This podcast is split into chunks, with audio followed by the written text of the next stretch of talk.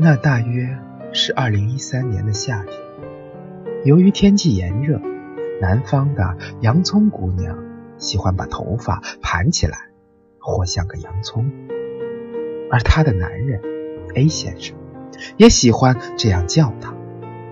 那时候，他们还都是高三的学生，面临即将到来的大劫，而他们却泰然自若地谈着恋爱。那时候，洋葱和她的男人已经在一起一年多了。几年后，洋葱去了北方的一座城市，而 A 先生留在了本省的省会，一千一百六十四点八公里。孝恩爱上这么显示着。大二的某个暖气尚未到来的寒冷的日子里，洋葱突然决定去看 A 先生。大一的时候。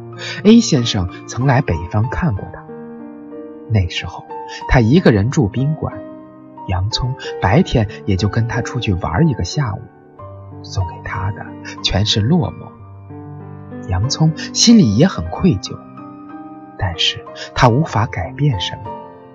这一次就当是补偿吧。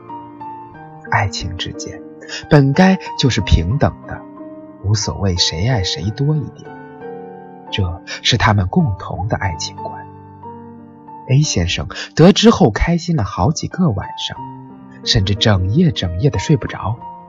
然后他没想到 A 先生居然订了大床房，他打算跟他一起睡，而且三个星期前就告诉了他。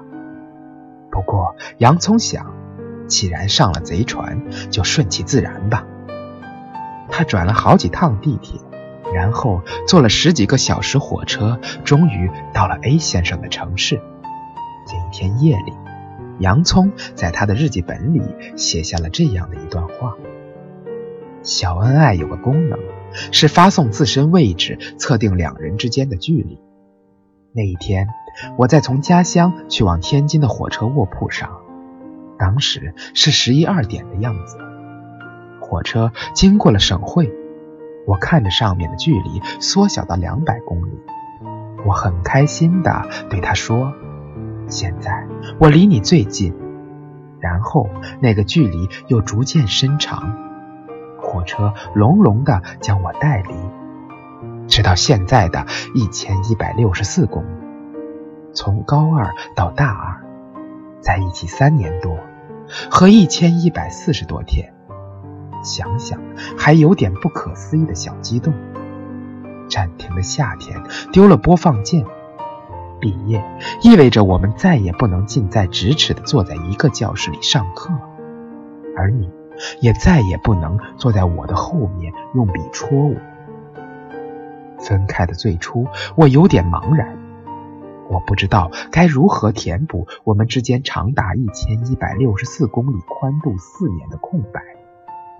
不过，或许这是件好事，因为在分开的时候，我们可以冷静的思考我们是否真正成熟以及适合。异地也不是经常吵架，好像就吵过两次吧。到了大二，彼此反倒找到了相处的窍门，基本上没有冲突了。感觉其他天天黏在一起的小情侣还要死要活的。实在太欠扁了。用你的话来说，就是能够天天在一起还吵架。不过话说回来，如果我们天天在一起，估计也是要吵架的。或许我们会因为图书馆占座，甚至吃饭和出去玩的问题不欢而散。因为接触造成了磨合，磨合就必须要通过吵架来磨平对方的棱角。然后才能和谐相处。异地是一种考验，在一起更是一种婚姻生活的模拟。大概只有都经历过，才能确定是不是合适。或许我的前段人生里你无缘参与，但是我希望我的未来一生你能够奉陪到底。未来还有很多很多事情等着我们一起去做。一起去经历，愿不忘初心。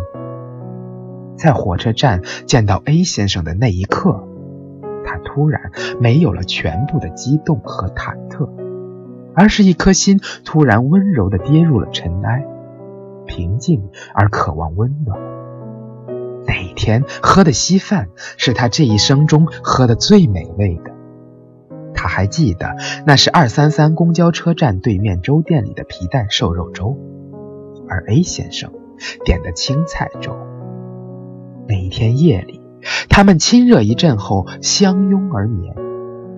洋葱从来不会担心，因为他知道 A 先生不会越过底线的。睡得模模糊糊的时候，洋葱突然感觉手被人亲了一下。然后他就醒了。洋葱觉得那是他人生中最温暖的一个场景。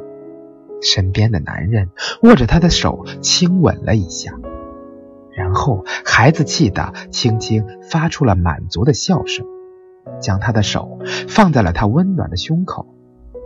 他温柔的开口问 A 先生怎么了。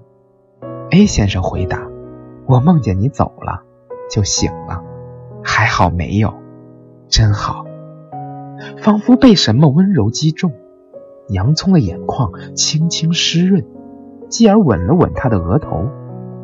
第二个晚上，洋葱睡前发现自己少带了一条内裤，于是他走到洗手池开始洗自己的衣服，顺便调戏的问了 A 先生一句：“要不要顺便洗他的？”他欣然同意。洗衣服的时候，A 先生一直站在边上看着，洋葱赶他走，他却很认真地说道：“我妈洗衣服的时候，我爸就喜欢搬个凳子在边上看着。”洗完衣服，A 先生主动拿过晾起来，用吹风机吹。看着他温柔的眉眼，洋葱趴在床上，居然差点就睡着了。第二天。跟着 A 先生去上概率论，A 先生的朋友们纷纷惊呼调侃，他笑而不语。洋葱略显羞涩地跟在后面走进教室。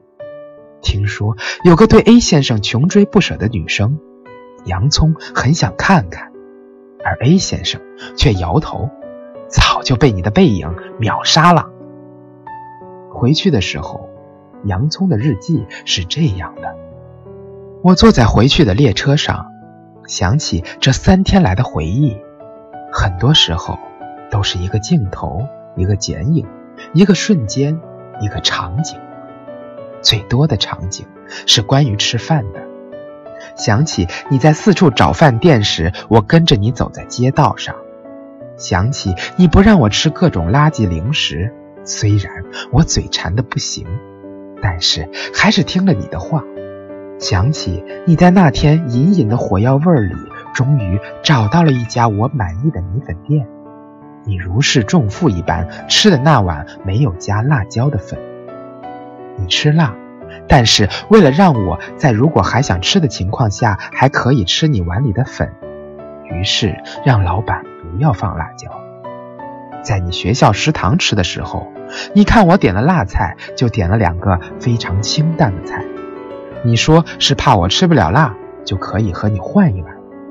我知道，我都知道，就是没有及时向你表达我的感动。千言万语，仿佛只有在分别的那一刻，在小恩爱里俗气的给你发一句“我爱你”。除此之外，我不知道该做什么。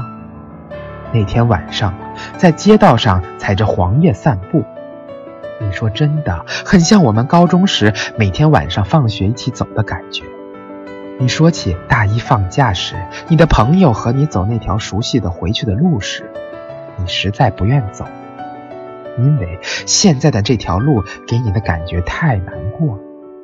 你说我们走吧，换个路线回去。这条路的回忆太多了，我不想走。说到这句话的时候，你好像是笑着的。我没有看你，只是握紧了你的手，聊了很多关于自己和对方的事情，还有很多以前没有说出口的遗憾。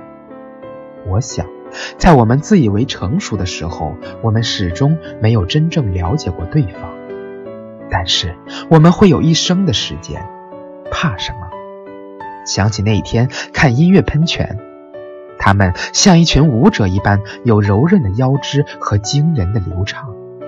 我靠在你的肩膀上，不知道是因为太美太震撼，还是因为身边的人，我竟然在那无与伦比的喷泉美景下泪流满面。我跟你说，那一首歌太美了，太忧伤，太像情歌了，像女子凄然的被迫离开变心的爱人，然后又不得不违心的祝福那个人。最后的喷泉像一座鹊桥，在空中相接，背后黑漆漆的夜空深不见底，白色的雁行灯在喷泉的水光中忽隐忽现。看喷泉的人挤满了整个巨大的广场，无数人赞叹惊呼它的美，只有我的眼泪喷薄而出，无法制止。我甚至感觉我可能只是被这一首歌的凄凉打动了，扯得有点太多了，都像一篇八百字的作文了。我跟你说过，你真的是一个值得托付的好男人。你总是笑，我是说真的，不然我怎么会下定决心千里迢迢过来看你？虽然我走了你会更难过。